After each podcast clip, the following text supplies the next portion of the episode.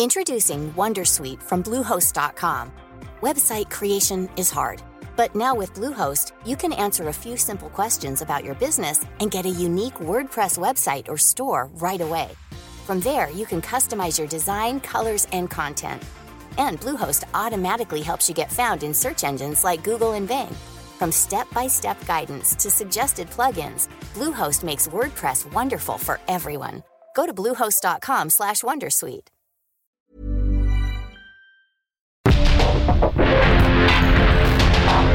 Porque el mundo actual no se entendería sin la economía, las finanzas y los negocios. Acompaña a Mario Maldonado, el columnista de negocios más joven y objetivo del periodismo financiero en su programa. Bitácora de negocios. ¿Qué tal? ¿Cómo están? Muy buenos días. Bienvenidos a Bitácora de negocios. Yo soy Mario Maldonado y qué gusto me da saludarlos a todos y a todas en este viernes 23 de febrero del 2024. Estamos transmitiendo en vivo aquí en la cabina del Heraldo Radio como todas las mañanas, tempranito para arrancar el día. Gracias por madrugar con nosotros, por despertar y escuchar la radio en vivo. Que qué bonito es escuchar la radio en vivo, ¿eh? La verdad. Y no porque ame hacer radio, me encante eh, pues estar de frente a estos micrófonos, sino porque pues yo eh, escucho mucho la radio y desde, desde niño, desde siempre he escuchado la radio. Es, eh, es uno de los medios que más me gusta hacer, la verdad, una de las cosas que más me gusta hacer en términos profesionales y, y aunque no me pagaran. ¿eh? Bueno, muy buenos días a todos y a todas y comenzamos este viernes 23 de febrero. Vámonos a los temas, a la información. Vamos a hablar con Roberto Aguilar en unos minutos más. Lo más importante que sucede en las bolsas y en los mercados financieros. Los mercados asimilan que recortes de la Reserva Federal de Estados Unidos llegarían hasta junio. Sigue impulso del sector tecnológico. Nvidia, cuarta empresa por capitalización bursátil en el mundo debido al auge de la inteligencia artificial. A dos años de la guerra en Ucrania, Joe Biden anuncia 500 nuevas sanciones contra Rusia. Vamos a entrarle a esos temas con Roberto Aguilar. Vamos a platicar también con Emiro Saldaña el piso, como todos los viernes, lo más importante de la tecnología, cómo cierra la semana. Estados Unidos vuelve a la luna, entre otras cosas que vamos a hablar con el piso aquí en el programa. Vamos a platicar también con Pamela Díaz Lubet. Ella es economista para México del BNP Paribas. Vamos a hablar de las minutas del Banco de México. Tres integrantes del Banco Central están dispuestos a considerar la tasa, el recorte a las tasas de interés en su próxima reunión de marzo, en su siguiente decisión de política monetaria. En la de marzo, eh, que sí, que es la siguiente. Eh, mientras que la Reserva Federal, ya le decía, pues lo está aplazando hasta mediados del año. Por eso era mi apuesta con Roberto Aguilar, que ahorita vamos a platicar un poquito más de eso. Vamos a hablar también de el dato de la inflación de la primera quincena de febrero que salió este, esta semana. Vamos a hablar de la actividad económica, de cómo cerró el PIB de México el año pasado, 3.2%. Un buen dato, eh, un buen dato. Ayer, por cierto, platicamos con Gabriel Llorio, el subsecretario de Hacienda y Crédito Público. Platicamos eh, eh, para un programa, para mi programa, el del CIO. Y bueno, nos dijo cosas interesantes también. A ver si les podemos pasar un cachito aquí al ratito o para el lunes. Aquí este Jesús Espinosa, ¿qué pasó? ¿Dónde está la charla que tuvimos ayer con el subsecretario? Pero bueno, bueno, vamos a, ahí a, ver qué podemos retomar. Pero interesante también lo que nos decía con respecto a la reforma, las reformas que presentó el presidente, en particular la de pensiones, porque es la que eh, pues muchos analistas eh, dijeron que va a presionar, si es que pasa, las finanzas públicas del país, que de por sí van a llegar con un margen estrecho ¿eh? para el siguiente gobierno, la siguiente administración. Así que le vamos a entrar a todos estos temas hoy aquí en Bitácora de Negocios, a estos y otros más. Así que quédense con nosotros de aquí hasta las 7 de la mañana. Vámonos al resumen de las noticias más importantes para comenzar este día con Jesús Espinosa. El presidente Andrés Manuel López Obrador criticó y calificó de pasquín inmundo al periódico The New York Times por indagar presuntos pagos del narcotráfico que recibió su campaña electoral de 2018 con base en una investigación de Washington, ahora cerrada, que involucró también a sus hijos.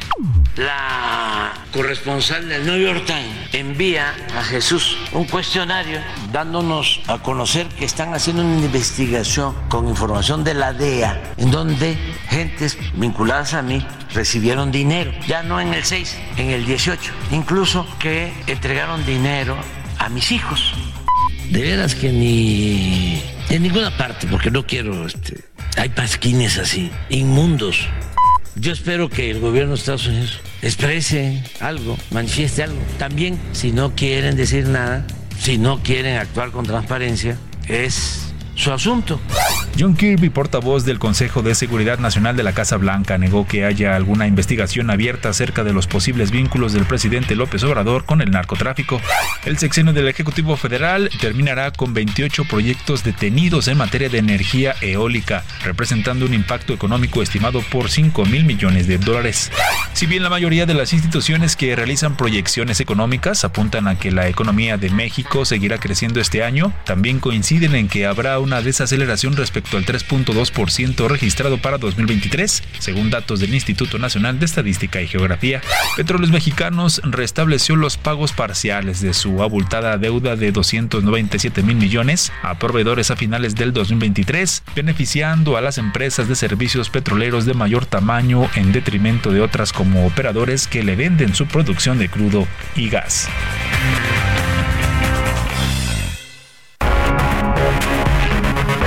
Editorial.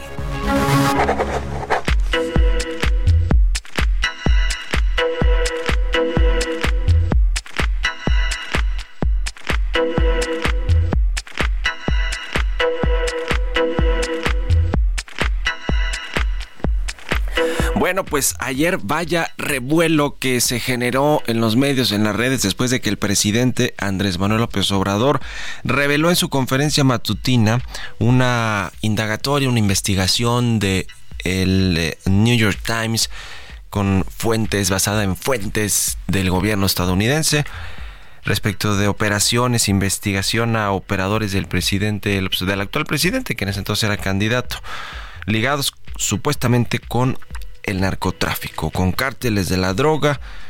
Ya había habido una primera investigación de ProPública que estaba siguiendo la pista de presuntas entregas de dinero del crimen organizado del cártel de Sinaloa a gente cercana a Andrés Manuel Obrador, entre ellos su chofer, Nico Mollinedo, y a otro empresario que después se deslindaron.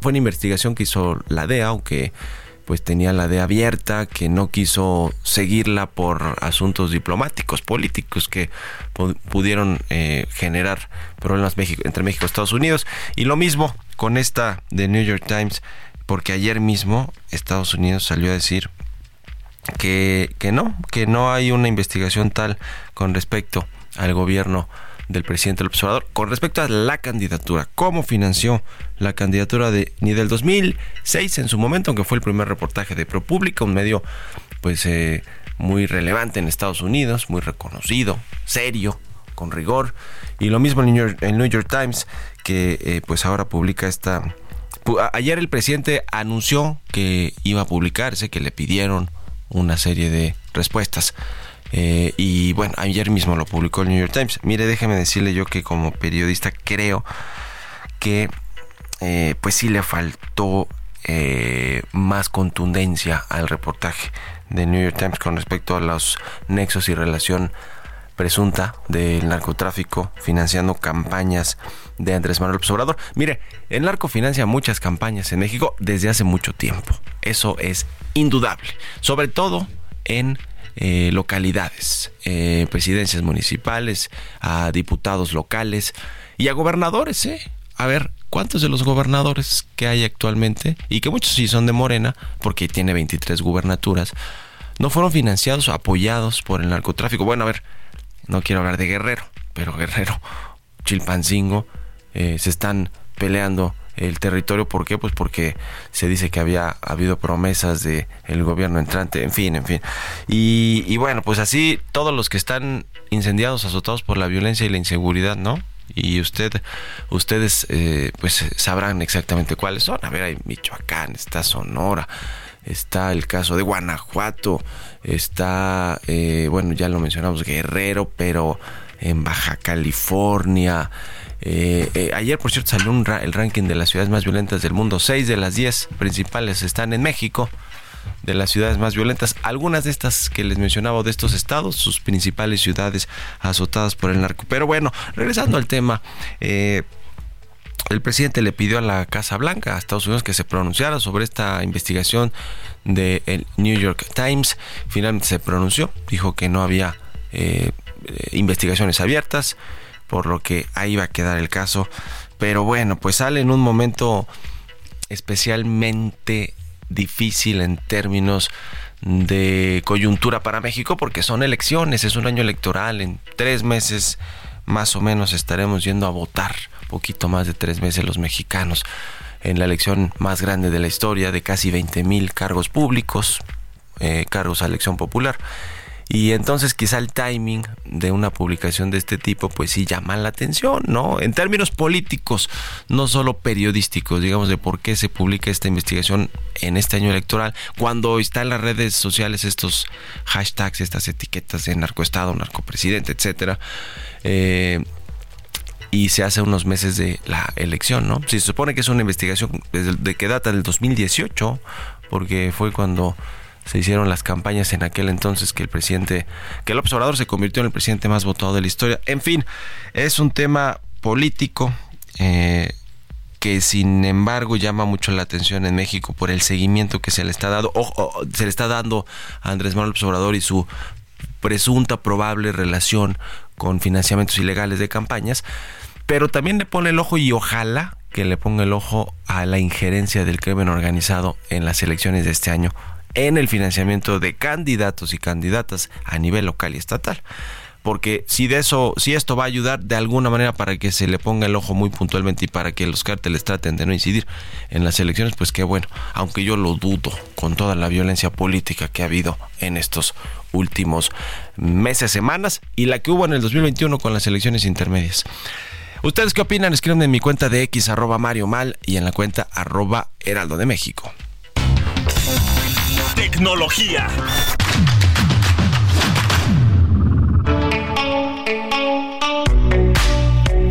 Emilio Saldaña, el Pisu, ya está con nosotros como todos los viernes. Mi querido Pisu, ¿cómo cierra la semana? Buenos días. Gracias Mario, feliz viernes y feliz viernes a nuestra audiencia. En efecto, aquí lo relevante en temas tecnológicos. Hace apenas unos días, Google pausó temporalmente la función de generación de imágenes de su plataforma Gemini tras recibir quejas de los usuarios sobre imprecisiones históricas y la generación de imágenes que además resultaban racistas. Para corregirlo, Google indicó que lanzará una versión mejorada próximamente. Sin embargo, Iron Man de Petatiux, el multimillonario Elon Musk, criticó duramente a Google por un supuesto sesgo en los modelos de inteligencia artificial de la empresa.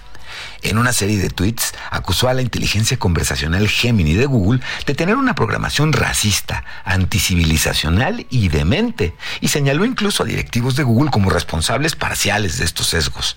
El intercambio subraya las tensiones en torno al desarrollo ético de la inteligencia artificial conversacional, y precisamente en esos mismos temas, el fiscal general de Estados Unidos, Mary Garland, anunció el día de ayer el nombramiento de Jonathan Mayer, escuche usted, como el primer asesor científico y tecnológico, jefe y director de inteligencia artificial, nada más y nada menos que del Departamento de Justicia. Asesorará al fiscal general y a los líderes del departamento sobre temas complejos que requieran experiencia técnica, incluyendo ciberseguridad e inteligencia artificial, y también colaborará con otras agencias en temas tecnológicos clave. El nombramiento se produce en medio de esta creciente preocupación que le comento por el uso ético de la inteligencia artificial y además en cumplimiento de la orden ejecutiva del presidente Biden sobre el desarrollo seguro e íntegro de esta tecnología. Y finalmente, la semana pasada le platicaba yo del entusiasmo que había sobre la posibilidad del aterrizaje de una nave espacial en la Luna tras 50 años. Y en efecto, el pasado 22 de febrero, la nave espacial Odysseus de la empresa Intuitive Machines logró alunizar exitosamente. Se convirtió en la primera nave estadounidense en llegar a la Luna desde las misiones Apolo, pero además la primera nave privada en conseguirlo. Odysseus despegó el 15 de febrero desde Cabo Cañaveral en Florida en un cohete Falcon 9 de SpaceX. Llevaba instrumentos de la NASA que se utilizarán para preparar futuras misiones tripuladas a la Luna bajo el programa Artemis. La nave aterrizó con éxito después de enfrentar algunos problemas técnicos incluso que retrasaron el alunizaje un par de horas y tiene una ventana de una semana para enviar datos a nuestro planeta antes de quedar inoperativa por la oscuridad lunar. El hito marca un paso realmente importante para la exploración espacial privada. Intuitive Machines planea lanzar otras dos naves a la Luna este año, mientras la NASA se prepara para enviar astronautas de regreso al satélite antes de 2030. ¿Qué tal? Que tengan muy bonito fin de semana. Soy Emilio Saldaña, El Piso. Economía y mercados. Muchas gracias, Emilio Saldaña El Piso. Vámonos con otros temas. Ya está aquí Roberto Aguilar, mi querido Robert. ¿Cómo te va? Buenos días. ¿Qué tal, Mario? Muy buenos días. Bueno, concluye esta semana muy intensa en temas de indicadores económicos, no solamente en México y Estados Unidos, pero fíjate que mientras tanto las acciones mundiales subían en el cierre, te decía, de esta semana récord tras el éxito de los resultados del fabricante de chips estadounidense Nvidia, que animó a los valores tecnológicos e impulsó a los principales índices de referencia de todo el mundo a nuevos máximos. Fíjate que es interesante porque esta compañía ahora se ha colocado en la cuarta empresa del mundo por capitalización bursátil debido al optimismo que hay sobre la inteligencia artificial. Esta lista la encabeza Microsoft, le sigue Apple, luego le sigue Saudi Arabian Oil, Nvidia y luego Amazon. Estas son las empresas más valiosas. Pero ayer, solo ayer, esta compañía reportó su mayor alza en un solo día, con más de 16%, 100% y eso le ayudó a sumar 277 mil millones de dólares en valor de mercado. Y te decía justamente que anotó su mayor ganancia diaria en Wall Street en la historia después de que el reporte de resultados justamente superara las expectativas y reavivar el repunte basado en el optimismo sobre la inteligencia artificial.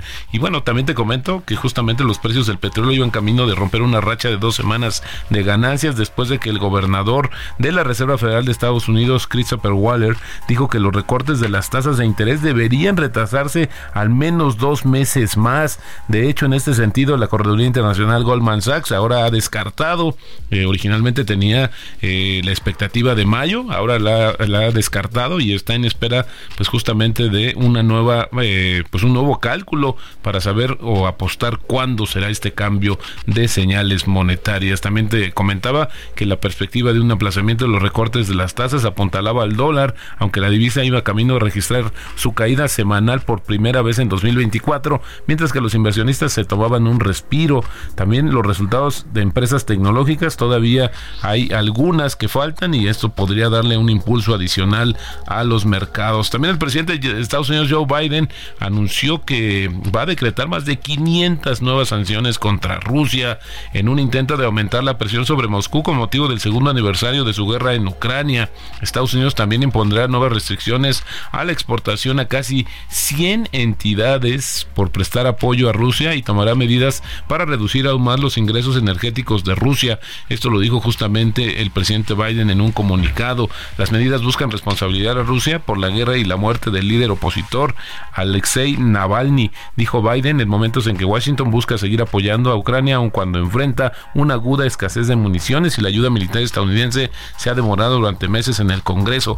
Pero fíjate que esta implicación en términos financieros, Mario, lo que sí eh, es que mucho del capital, eh, Rusia considerada como una economía emergente, pues buscó cabida en otros lugares y se habla que justamente México fue uno de los que recibió algunos de los recursos que se movieron justamente de Rusia y que bueno, esto ha ayudado también al fortalecimiento del tipo de cambio. Y por último, las expectativas de inflación de los consumidores de la zona euro aumentaron para los próximos 12 meses y se mantuvieron estables para los próximos tres años. Esto de acuerdo con una nueva encuesta del Banco Central Europeo, lo que se suma a la evidencia de que la fase final de la contención del crecimiento de los precios puede resultar difícil. La inflación se redujo rápidamente el año pasado y ahora se sitúa justo por debajo del 3%, pero el Banco Central Europeo dijo que podría llevar más de un año reducirla hasta su objetivo del 2%, a pesar de una serie récord de subidas de las tasas de interés y un crecimiento económico anémico.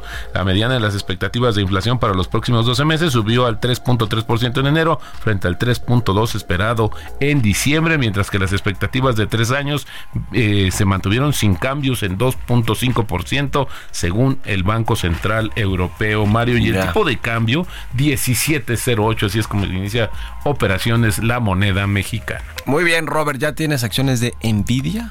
No, bueno, sí, sí, fíjate. Sí, tiene. Oye, me llama la atención lo que hacen. Son chips, eh, estos eh, chips que tanto, tanta demanda tuvieron después de que se reabrió la economía tras el COVID-19, pero chips que trituran datos para hacer modelos de inteligencia artificial y bueno, pues esa es la nueva generación. exactamente, ellos se han colocado como líderes en esta en el desarrollo de tecnología y esto explica también por las expectativas tan altas que tiene esta compañía estadounidense. Y su accionista principal ya tiene 68 mil millones de dólares de fortuna nada personal. Más, nada más. Gracias, Robert. Nos vemos al ratito en la televisión. Mario, muy buenos días. Vámonos a la pausa, regresamos. En un momento continuamos con la información más relevante del mundo financiero en Bitácora de Negocios con Mario Maldonado. Regresamos.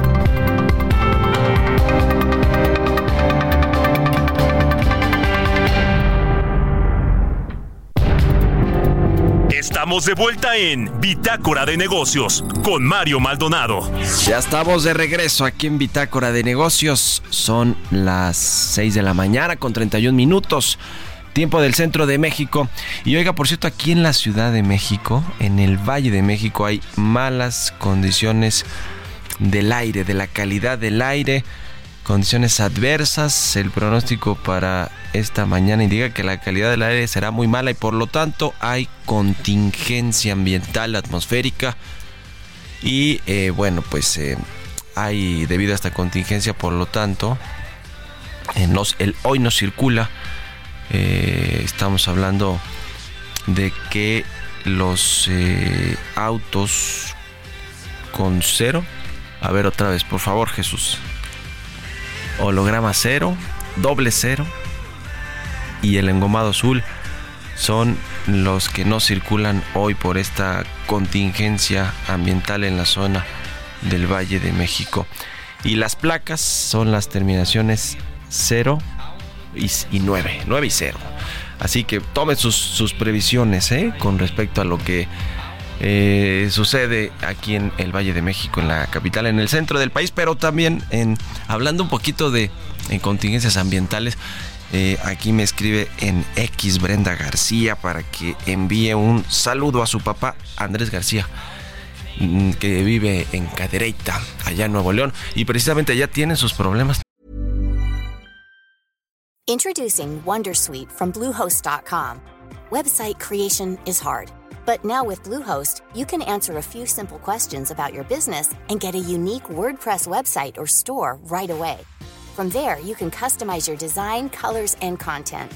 And Bluehost automatically helps you get found in search engines like Google and Bing.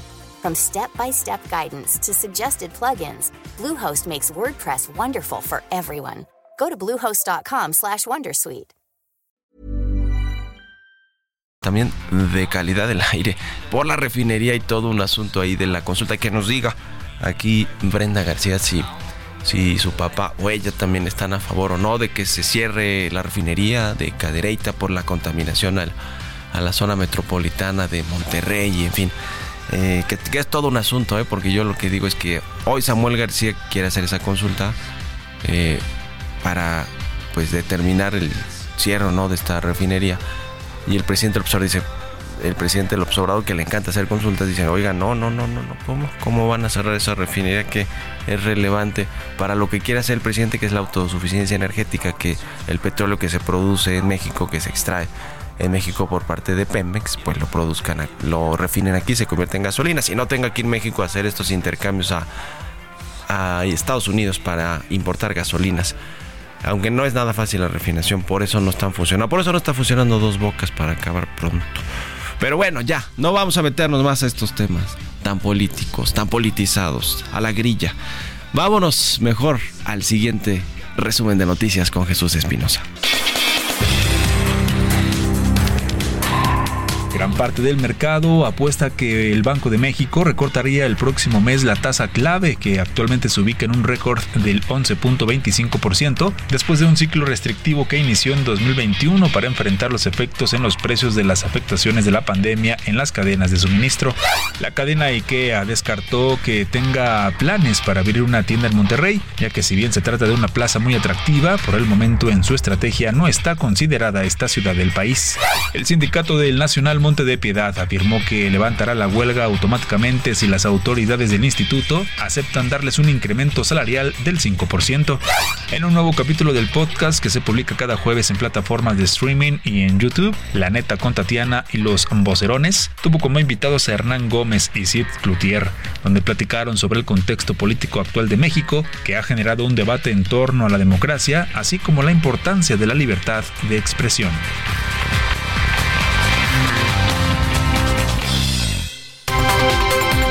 Entrevista.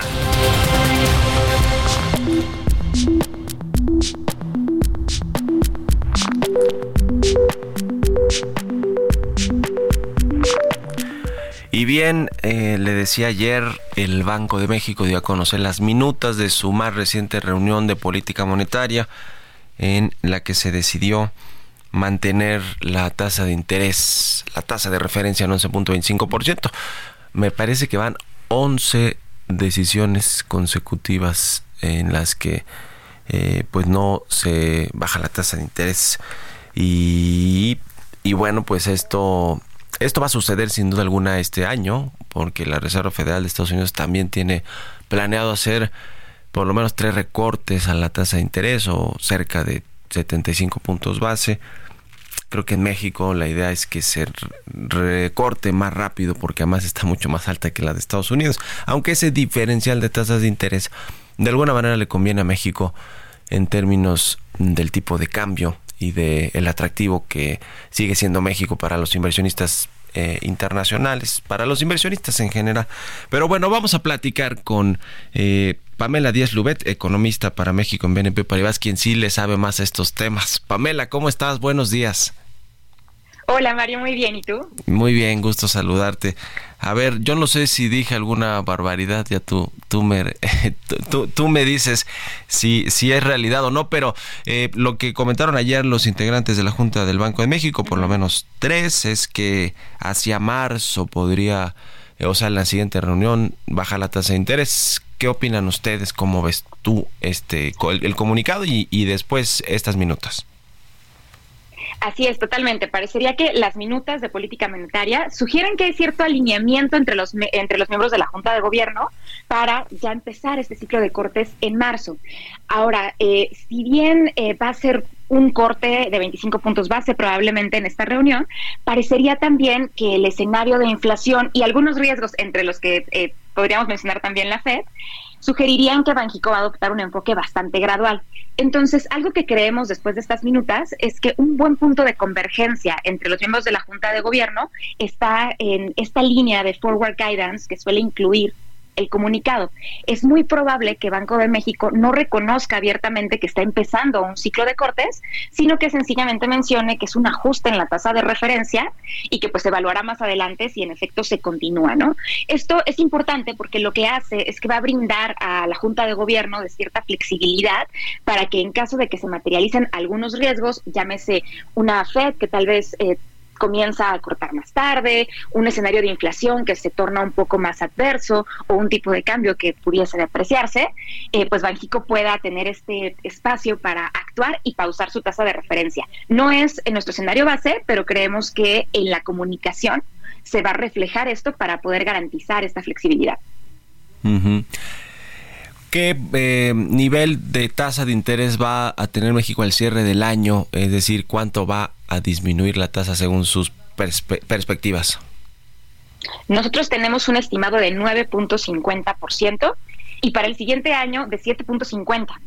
Entonces, es, es, importante porque es un ritmo muy gradual, no, no, no, como el de la FED, obviamente, como lo mencionabas en el inicio, eh, pero sí es un ritmo muy gradual que nos llevaría a que Banjico no normalizara su tasa de referencia hasta 2026. Es un ciclo bastante largo. Sí.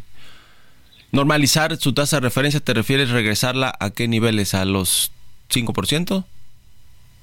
Normalizarla implica llevarla a su rango neutral y en nuestro caso estamos anticipando que este nivel sea de alrededor de 5.75%. En México, sí, sí, sí. En Estados Unidos, ¿qué, qué nivel eh, cerraría el 2024 la tasa de interés? En Estados Unidos es un, es, es, un escenario un poquito menos agresivo. Aquí el nivel de tasa neutral sería de 2.50% y estamos viendo que para este año sería es 125 puntos base de recortes. Eh, también estaríamos viendo que hay un hay un escenario también de regreso a tasa neutral lenta que tampoco nos está previendo para el siguiente año, sino igualmente para 2026. Ahora, todo este asunto de las tasas de interés para eh, explicarlo un poquito mejor, cómo inciden en la economía, en el crecimiento económico, en los créditos, en el financiamiento de las empresas, de las inversiones, de pues de, de, los inversionistas en general, pero también de los ahorradores y de, y de quienes tienen un crédito a tasa variable, por ejemplo. Es decir, todo esto, ¿qué, ¿qué incidencia tiene en la economía? Y si efectivamente la política monetaria restrictiva, es decir, de altas tasas de interés en el 2023, pues no tuvo ese efecto de, desaceleración en la economía, o por lo menos no se vio ni en Estados Unidos ni en México. ¿A, qué lo atribuyes? Claro, hay diferentes canales de transmisión. Eh, algunos son los que mencionas, canales de tasas de interés, por ejemplo, en donde sencillamente al tener una tasa más alta, se, se incentiva que los consumidores, digamos que ahorren más en vez de gastar más y en este sentido se presenta una desaceleración económica, ¿no? Eso en teoría. Sin embargo, en México eh, factores como pues la baja inclusión financiera hacen que este canal de transmisión sea un poquito menos poderoso en contraste con otros canales de transmisión de política monetaria como lo son el canal de expectativas de inflación. Eh, en el caso de México, el canal de expectativas es más poderoso porque a la hora en que Banxico comienza a hacer una política restrictiva, el objetivo es que se ancle la expectativa de inflación y en este sentido, pues eh, pueda haber como un impacto más positivo sobre el crecimiento económico. Digamos que es, un canal un poco más fuerte. Hay otros canales como el tipo de cambio también eh, y el canal de crédito. Entonces, algo que me parece importante mencionar es que eh, al menos en este ciclo de restricción monetaria, no solamente en México, sino también en otros países, incluido Estados Unidos, parecería que el canal de transmisión entre política monetaria y crecimiento no está funcionando como funcionaba anteriormente. Al menos en Estados Unidos lo han estado atribuyendo a que después de la pandemia había muchos amortiguadores en crecimiento económico que ocasionaron que no se desacelerara el consumo. Por ejemplo, todos los apoyos fiscales que se estuvieron dando durante este periodo, ¿no?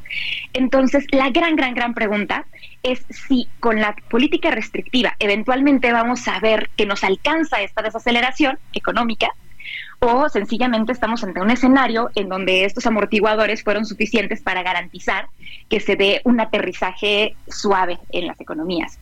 En particular, en México, eh, como te comentaba, al ser, un, al ser un impacto relativamente moderado, no es algo que tenga un, em, un, un, peso tan, tan, tan relevante en nuestro escenario de crecimiento, hay otros factores que cobran más relevancia, como por ejemplo el comportamiento de consumo, inversión, etcétera. Eh, y no estamos viendo que por política monetaria en específico se presenta una desaceleración económica. Sí la preveemos, pero no es esta la razón por la que se estaría presentando en 2024. El tema de la inflación ya quedó eh, digamos, eh, resuelto que va a regresar a esos, a esos niveles que quiere el Banco de México eh, de 3% más o menos. En, en, en, este año, digamos, ya no hay tantas preocupaciones, salvo lo que tuvimos en enero, pero sorprendió que en febrero, en la primera quincena, bajó un poquito más de lo que estaban esperando los analistas, ¿no? Exactamente, fue una sorpresa a la baja, pero como todo hay matices. Y en esta lectura de la primera quincena de febrero, parte de lo que explicó, mucha parte de lo que explicó este, esta sorpresa a la baja estuvo relacionada con la caída o ajuste en el precio de jitomate.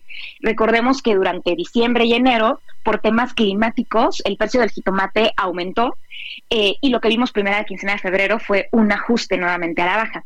Sin embargo, algunos elementos eh, de preocupación dentro de la inflación, como lo son alza en precios de servicios y algunas alzas en precios eh, de energéticos, en particular gas LP y gasolina, también eh, están reflejadas en esta lectura de la primera quincena de febrero, si bien el precio del jitomate de alguna manera opacó estos elementos. La gran pregunta siempre con inflación es si los choques que se están presentando en la inflación no subyacente, llámese energéticos o el mismo precio del tomate, pueden traspasarse o no a los precios de la inflación subyacente y generar, eh, digamos que, eh, efectos de segundo orden o una mayor persistencia inflacionaria. Nosotros creemos que inflación cierra este año en 3.9%, pero eh, lo cierto es que la balanza de riesgos inflacionarios sigue sesgada a la alza y la trayectoria de aquí al 3% pues probablemente eh, no sea tan directa ni tan suave como eh, podríamos estar esperando, ¿no? Sin duda alguna, muchos riesgos hacia adelante en materia inflacionaria. Pues muchas gracias, muy interesante siempre platicar contigo, Pamela Díaz Lubet, economista para México de BNP Paribas. Muchas gracias y muy buenos días. Gracias a ti, Mario. Buen día. Buen viernes y buen fin de semana. Es con 45. Vamos a otra cosa. Mario Maldonado en Bitácora de Negocios. Oiga, le decía que ayer platicamos o platiqué con Gabriel Llorio, el subsecretario de Hacienda y Crédito Público del Gobierno Federal, en mi programa El Noticeo, que eh, eh, pasamos todos los jueves a las 7 de la noche. Eh, y bueno, la verdad es que habló de temas relevantes, muy coyunturales, que tienen que ver, por ejemplo, con Pemex. ¿Qué va a pasar con petróleos mexicanos en la siguiente administración y cómo van a cerrar esta administración, que es una bomba de tiempo? Y también sobre las pensiones, la reforma al sistema de pensiones, a las AFORES que está planteando el presidente López Obrador, el impacto en las finanzas públicas, el estrecho margen fiscal con el que va a llegar la siguiente administración luego del déficit fiscal que va a dejar esta en este último año de, gobierno. Y algunas otras cositas, por ejemplo, también de Carlos Ursúa. Fue su profesor, fue su, fue su pupilo. Eh, vamos a decirlo así. Lo mismo que Arturo Herrera y que muchos otros. Fue un gran eh, líder, creador de, buenos economistas o formador pues de buenos economistas, Carlos Ursúa. Entre ellos Arturo Herrera, que está en el Banco Mundial, y eh, Gabriel Giorgio. Así que vamos a escuchar parte de esta entrevista con el subsecretario de Hacienda. Bitácora de negocios con Mario Maldonado. el tema de las calificaciones de México se ve bien, perspectiva estable, pero el que no, se ve bien es Pemex. Y Pemex está soportado, respaldado por el gobierno mexicano. Eh, casi que los bonos, los calificadores los han puesto más que basura. Bueno, un grado especulativo con perspectiva negativa. ¿Qué hacer con Pemex? Porque le escuchas seguramente esta crítica de decir, a ver, las calificadoras en una de esas dicen, pues Pemex le contagia la calificación a México y Pemex no tiene grado de inversión. Pemex perdió el grado de inversión eh, y eso redujo su base de inversionistas. Eh, actualmente la decisión que tomamos es que no salgan al mercado a levantar deuda. Eh, yo creo que hay que recordar también que Pemex en años anteriores elevó mucho su deuda. Cuando, cuando inició la administración otra de las decisiones que se tomaron es que Pemex ya no tomara más deuda. Eso lo que ha generado es precisamente que tenemos que eh, identificar una estrategia conjunta entre Pemex y la Secretaría de Hacienda para que no tengan que salir al mercado y puedan mantener el flujo de efectivo suficiente para realizar sus, inversiones. Al perder el grado de inversión, lo que se está generando es que Pemex hoy paga cerca de 500 puntos base arriba del bono soberano mexicano. Y eso lo hace muy caro. Sin embargo, la deuda de Pemex está reconocida contablemente y fiscalmente en, la en este 46%, ¿no? Abajo del 50%, ahí está la deuda de Pemex. Nosotros consideramos, ah, al estar contabilizada, lo que deberíamos estar buscando es abaratar la deuda eh, puede ser de mercado, puede ser de otro tipo de estrategias. Y lo que quisiéramos hacia adelante es continuar con una estrategia que abarate el costo de Pemex. Eso implica muchos cambios que, van a tener que suceder en algún momento. Pueden ser de gobierno corporativo, otros tal vez van a poder ser de mercados, eh, de percepción, etcétera. El tipo, el, camino que vaya a tomar Pemex hacia, hacia los siguientes años va a importar que se le comunique claramente a los inversionistas. Y creemos que Pemex puede retornar eventualmente a los mercados si logramos comprimir, como dicen los financieros, los spreads, ¿no? Este diferencial. Sí. Eh, En el corto plazo lo que hemos decidido es establecer una línea presupuestal en el presupuesto, es la primera vez que se hace. Esto lo, lo hacemos eh, con el ánimo de reducir la incertidumbre de que tienen los inversionistas que actualmente tienen bonos de Pemex. Con esto lo que estamos asegurando es que se les va a pagar, que está autorizado por el Congreso eh, y que está ya de hecho ahí eh, el dinero. No van a tener que salir al mercado la empresa para poder re recoger dinero y, y Sí. enfrentar estos compromisos. Que le sale muy caro. Dos últimas preguntas. El tema de la reforma de pensiones, ¿qué tanta presión le pondría a, la- a las finanzas públicas si se aprueba como están los términos que me la envió el presidente? Y junto con eso te pregunto si para financiar algo así tendría que hacer el próximo gobierno una reforma fiscal. La, la reforma de pensiones que está proponiendo el presidente es una reforma que busca atender a una población que, que, que va, que cuando se retire va a tener un, un bajo nivel de tasa de reemplazo. ¿Qué significa la tasa de reemplazo? Que si yo gano 100 pesos de salario, eh, cuando, me, cuando me retire me van a dar eh, 30 pesos. ¿no? Esa es una tasa de reemplazo del 30%. La generación del 97 que cotiza en el IMSS, al, al ser de transición, como se le llama, no va, tiene tasas de reemplazo muy bajas. Y esto le va a afectar su calidad de vida en, en la etapa de retiro. Entonces el presidente y la administración tienen una preocupación genuina por atender este tema. Eh, lo que se ha decidido es que de manera transitoria la reforma de pensiones que ha propuesto el presidente atienda a esta población y se les asegura un salario medio. Que son más o menos 9 millones de trabajadores. Más o menos, eh, en, el, en, el, en el IMSS. Sí, en el IMSS. Exacto. Sí, sí, Eh, sí, y hay otra- que tienen una Afores, sí. Exacto. Entonces no se están tocando las afores, no se cambia el régimen de pensión, nada de eso. ¿no? Lo único que se está haciendo, de hecho, es generar un mecanismo de, de ahorros presupuestales para prefondear el gasto asociado a atender a esta población y asegurarles eh, una- un salario medio que, es, que les permita tener un retiro, eh, lo vamos a llamar digno. Eh, este es el famoso fondo semilla que ha anunciado el presidente. Va a estar prefondeado, eh, más o menos va a ser un costo como de 130 mil millones en 10 años y este fondo se va a formar con cerca de 70 mil. Sí. De esta manera no va a generar una presión para la siguiente administración. Los otros 60 mil se pueden, se pueden ir depositando de manera recurrente cada año. 10 mil millones es mucho eh, para una persona, pero para el presupuesto en realidad es muy poquito. Y por eso no genera una presión fiscal para la siguiente administración si es que se aprueba en el En Congreso. esta legislatura. Ujú.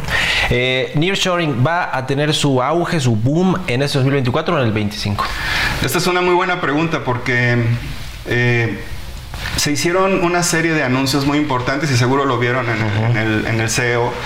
Eh, muchas empresas ya llevaron a sus consejos de administración, la dec- eh, la- pusieron a sus consejos de administración a considerar la decisión de establecerse en México, han hecho ya anuncios formales de inversión.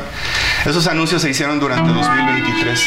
Eh, si, si extrapolamos un poco eso, lo que esperaríamos es que entre el 2024 y 2025 se empiecen a materializar estos, estos anuncios. Los anuncios eh, suman cerca de 70 mil millones de dólares. No quiere decir que eso va a pasar en un solo año, eh, pero sí creemos que a partir del 24, probablemente a finales, y todo el 2025 ya se va a empezar a sentir con mucho más contundencia estas decisiones que fueron anunciadas. Donde ya se está viendo ampliación de metros cuadrados en Monterrey en la Ciudad de México, más de 10 millones de metros cuadrados. Sí, se está viendo en la presión de los precios de las rentas en, el- en- Monterrey, en Tijuana, en Ciudad Juárez, todos estos clústeres de manufacturas, también en el corredor del centro ¿no? Eh, eh, y el del occidente que está muy volcado a microprocesadores.